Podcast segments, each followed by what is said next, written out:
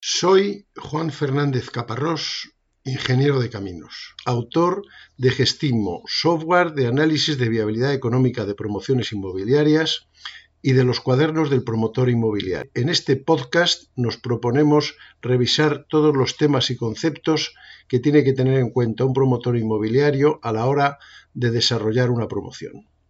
Comenzamos. Porque queremos saber una cosa. Eh, ¿Por qué hacemos una promoción? Porque eso ya que lo sabemos. Pero se voy a refrescar un poquito. Hacemos una promoción porque queremos vender viviendas, o tales, o vecinas, lo que sea. Y se las queremos vender a alguien que las quiera comprar y que las pueda comprar. Entonces necesitamos dos cosas fundamentales. Tener algo que vender y que el que me lo quiera comprar lo pueda pagar. Y entonces eso quiere decir que nos vamos a centrar en dos cosas. En hacer nacer al derecho cada una de las viviendas, que de repente aparezca el cuarto derecha y que negociemos un préstamo hipotecario que se pueda subrogar el comprador de manera que le facilitemos la compra, porque debemos recordar que quien quiera una vivienda de 200.000 euros normalmente no tiene 200.000 euros en el bolsillo, así que le tenemos que facilitar la vida porque si no, no lo puede vender. Recuerdo también, estamos así de una ligera eh, recordatorio, que cuando hacemos una actividad inmobiliaria nos encontramos con dos transformaciones simultáneamente. Hay una transformación física, partimos de que hay un solar y creamos un edificio que tiene, por simplificar, le llamaré siempre vivienda, pues empezar aquí con vivienda local de garaje trastero, pero creamos serie de. Pero al mismo tiempo hay una transformación jurídica, porque ese solar, es una finca registrada en el registro de la propiedad, tiene que morir y tienen que nacer esas fincas registrales nuevas, el primero A, el segundo B, la plaza de garaje 37, etc. ¿Y por qué? Porque si no, no podemos venderlas. Nosotros, ustedes se creen que cuando nosotros vendemos una vivienda estamos vendiendo los ladrillos que conforman la vivienda.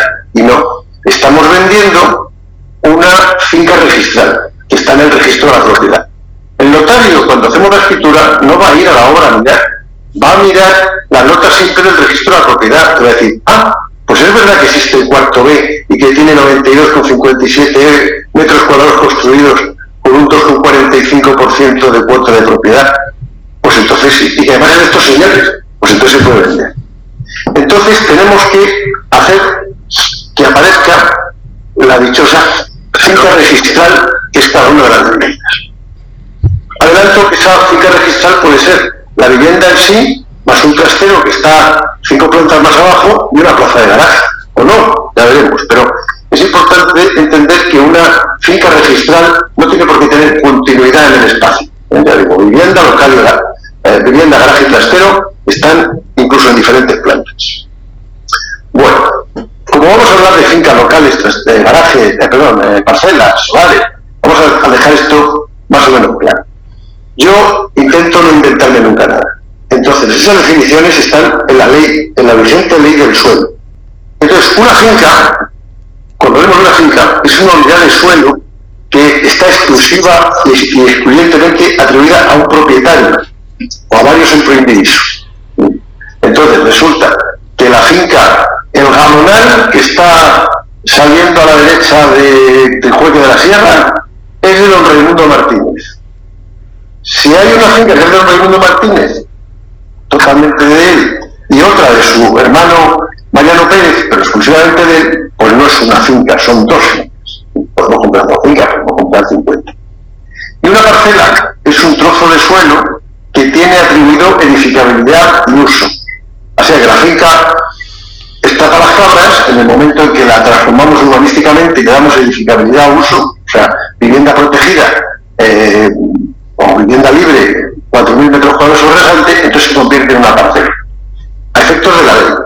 Y un solar es esa parcela, ya una vez que se ha transformado y se ha convertido en suelo urbano y tiene todos los servicios a pie de parcela.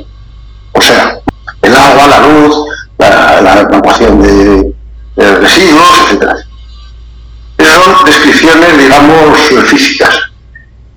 Pero una finca registral es uno de estos que abra folio en el registro de la propiedad, lo cual queda así Entonces, lo que ocurre es que tenemos que saber qué es, esto del registro de la propiedad.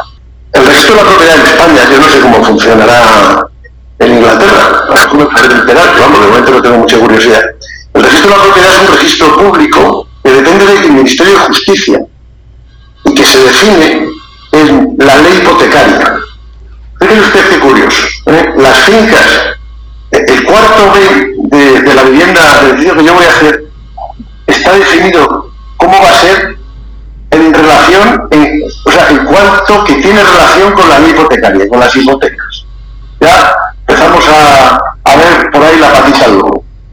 Bien, en el registro de la propiedad están todas, repito, todas las fincas rústicas, urbanas, viviendas, de lo que sea, de toda España. Como es muy grande, España está repartida en diversos registros de la propiedad. Generalmente, pues hay uno por ciudad o por provincia, cuando las ciudades son muy grandes, como Madrid, pues en Madrid no sé cuántos hay, habrá seis o siete, poco más, no me acuerdo. Por ejemplo, en Alcobendas hay dos. Entonces, mi finca, la que yo estoy tratando de, ese solar que estoy intentando desarrollar, pues está en el registro de la propiedad, número de Alcobendas, y no puede estar en ningún otro sitio. Yo no puedo inscribir mi finca en el registro de la propiedad de Mondoñez. Y esa finca tiene una identificación única. Antes era libro, tomo, número de finca y tal. Ahora hay un identificador único que se llama CRU, pero que convive con el número de finca dentro de ese registro X del, lugar Y, como no la o lo que sea. Y entonces, esa es una identificación única, de manera que yo cuando voy a mirar, o voy a comprar, o voy a vender, exactamente lo que miro, compro. Eh, la asistencia al registro de la propiedad es, es un registro primero público, cualquiera puede mirar, y sirve para terceros. O sea que yo estoy interesado en comprar un solar para hacer un desarrollo urbanístico y entre otras muchas cosas que ya he comentado antes, pues me voy al registro de la propiedad correspondiente y pido una nota simple en la que hay una descripción del solar. Entonces ya veo lo que hay. Si yo quiero comprar una vivienda de esa promoción que se está desarrollando, pues me voy al registro de la propiedad y miro a ver si esa vivienda existe. Si esa vivienda no existe, por diversas razones, porque hay un proceso que ahora lo veremos, pues yo empezaré a mosquearme, porque hay un, eh, comercial que me está diciendo que me vende el cuarto derecha, y yo voy a buscar el cuarto derecha de la calle eh, Sin Pastativa 22 y no existe. Uy, aquí pasa algo. Entonces, nosotros, al hacer un desarrollo, eh, una promoción inmobiliaria, no solo tenemos que poner los ladrillos para que exista el cuarto derecha, tenemos que ir al registro de la propiedad a decir, existe el cuarto derecha y está en construcción. En el registro de la propiedad, esto tiene una importancia fundamental. O sea, están algunos diciendo, pues anda, que me da. No, no, me da todo. Porque si no, no puede vender. Y repito, nosotros lo que queremos es vender. Si no tenemos nada que vender, pues difícilmente podremos vender. Así que tenemos que crear cosas que se puedan vender. Pondremos ladrillos, pondremos aluminio, pondremos cables y lo pondremos en el registro porque si no, no podemos ir al notario.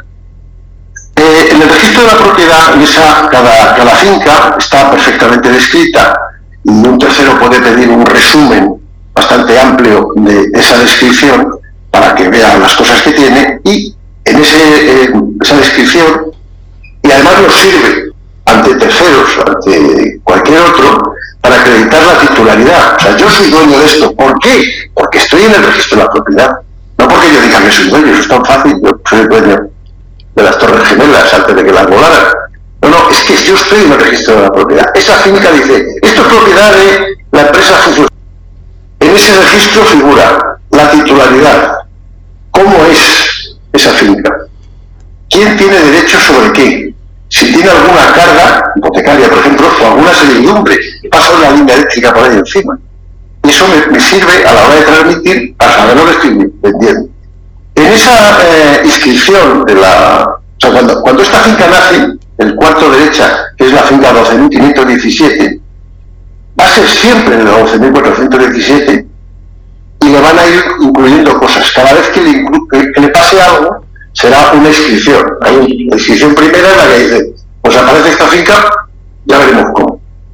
Le damos una hipoteca, inscripción segunda. Está grabada con la hipoteca no sé qué. Liquidamos la hipoteca, 20 20 años después, inscripción tercera, se liquida la hipoteca, no sé qué, no sé.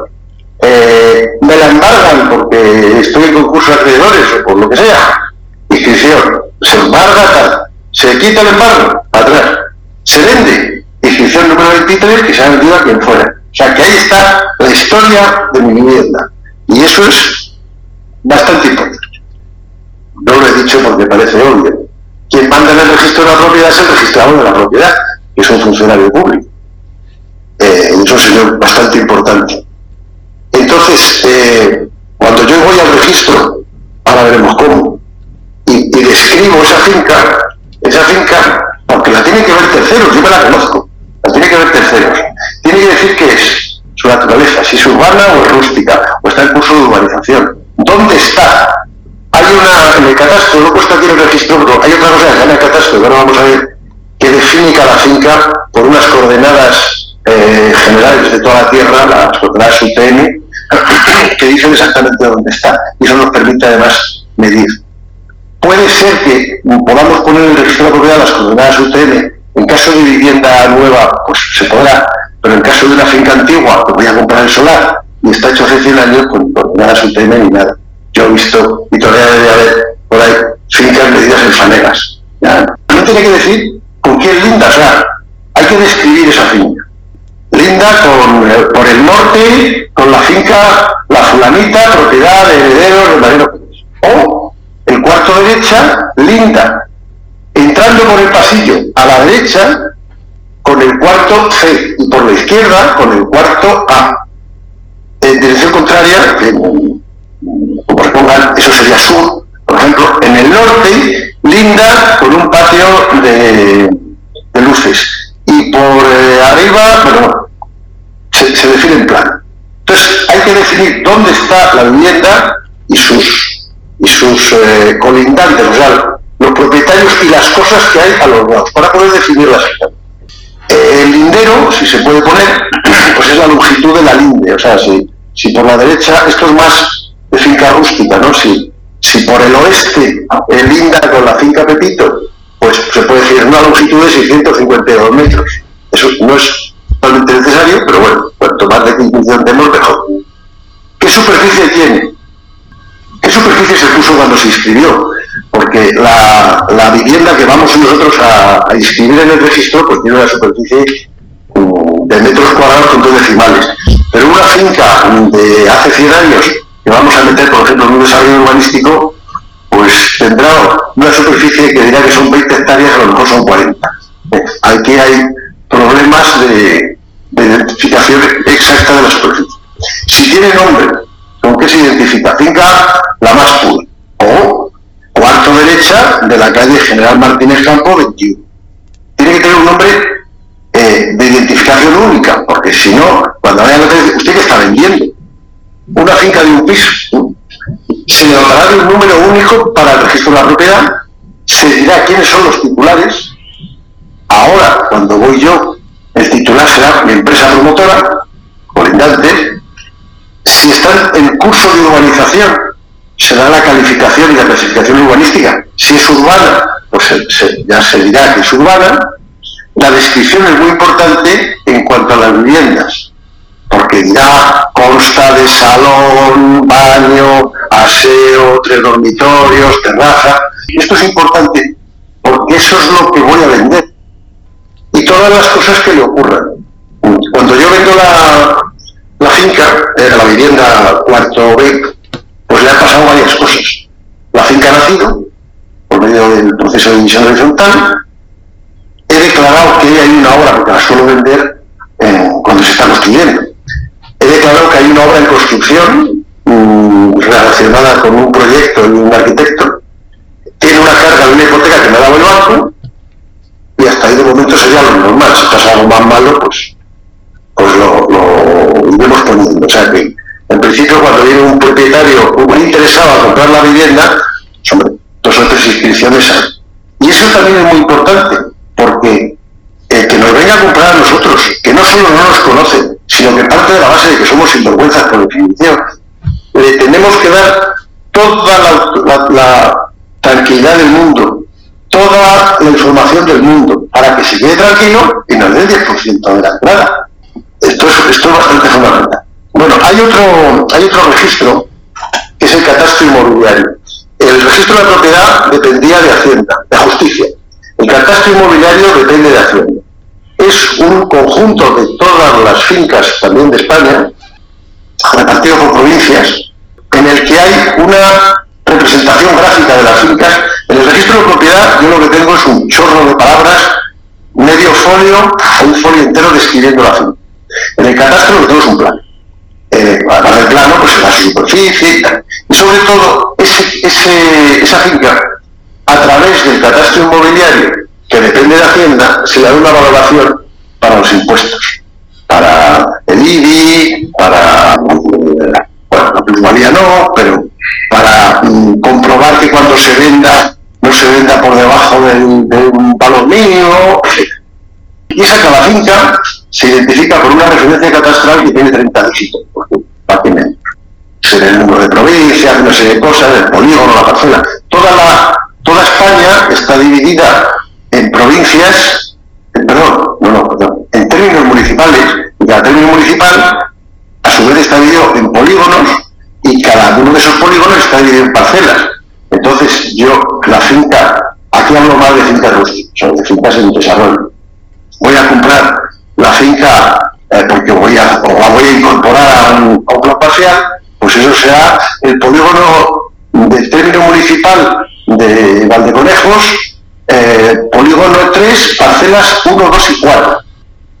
La orientación del catastro es eh, física, o sea que me va, física y de usos, me va a dibujar la finca con sus lindes y a lo mejor hay sus fincas, por decir así, eh, que tienen diferentes usos. Es una, una finca rústica que tiene una parte de bosque, pues eso será otra, otra eh, polígono 3, parcela 2 y 2A. Eh, tendrá una, construcción, en fin. Lo importante es que la finca ancestral no es la finca registrada. Y cuando si hablamos de viviendas, pues ahí, si son viviendas nuevas, las cosas coincidirán.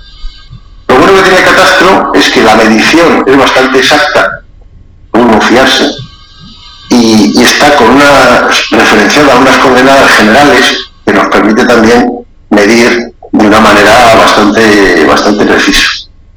Y lo que nos ocurre es que la referencia, o sea, la superficie registral, la que figura en el registro de la propiedad, puede no coincidir con la superficie catastral, la que se ha molestado alguien con vuelos fotogramétricos y tal y tal historia en medir. Puede haber diferencias de hasta el doble. Entonces, si eso nos ocurre, cuando estamos vendiendo, creando viviendas, no nos va a pasar, porque ya dominaremos nosotros la situación. Pero si vamos a comprar un solar y eso ocurre, creo que ya lo comenté, pues hay unos procedimientos para hacer que el registro de la propiedad se ponga la superficie real. Porque claro, si yo ese, ese solar que me voy a comprar dice digo yo que voy lo mido, que tiene 10 hectáreas, pero el registro de propiedad pone 5, pues cuando vaya a notarle, a multiplicar los metros cuadrados edificables sobre el rasante por los metros cuadrados de la finca, pues como coge la superficie registral, acabo de perder la mitad. Entonces tengo que hacer un procedimiento para eh, hacer que coincidan esas superficies catastrales y registrales. Puede haber una pequeña diferencia entre la superficie real, mando un topógrafo y lo mide, y la, la, catastral, suele ser pequeña. Uno, si tiene ciertas dudas, pues es mejor el, topógrafo. Pero con la catastral nos podemos fiar suficientemente. Y de la registral no nos fiamos nada, salvo vivienda nueva que haya generado.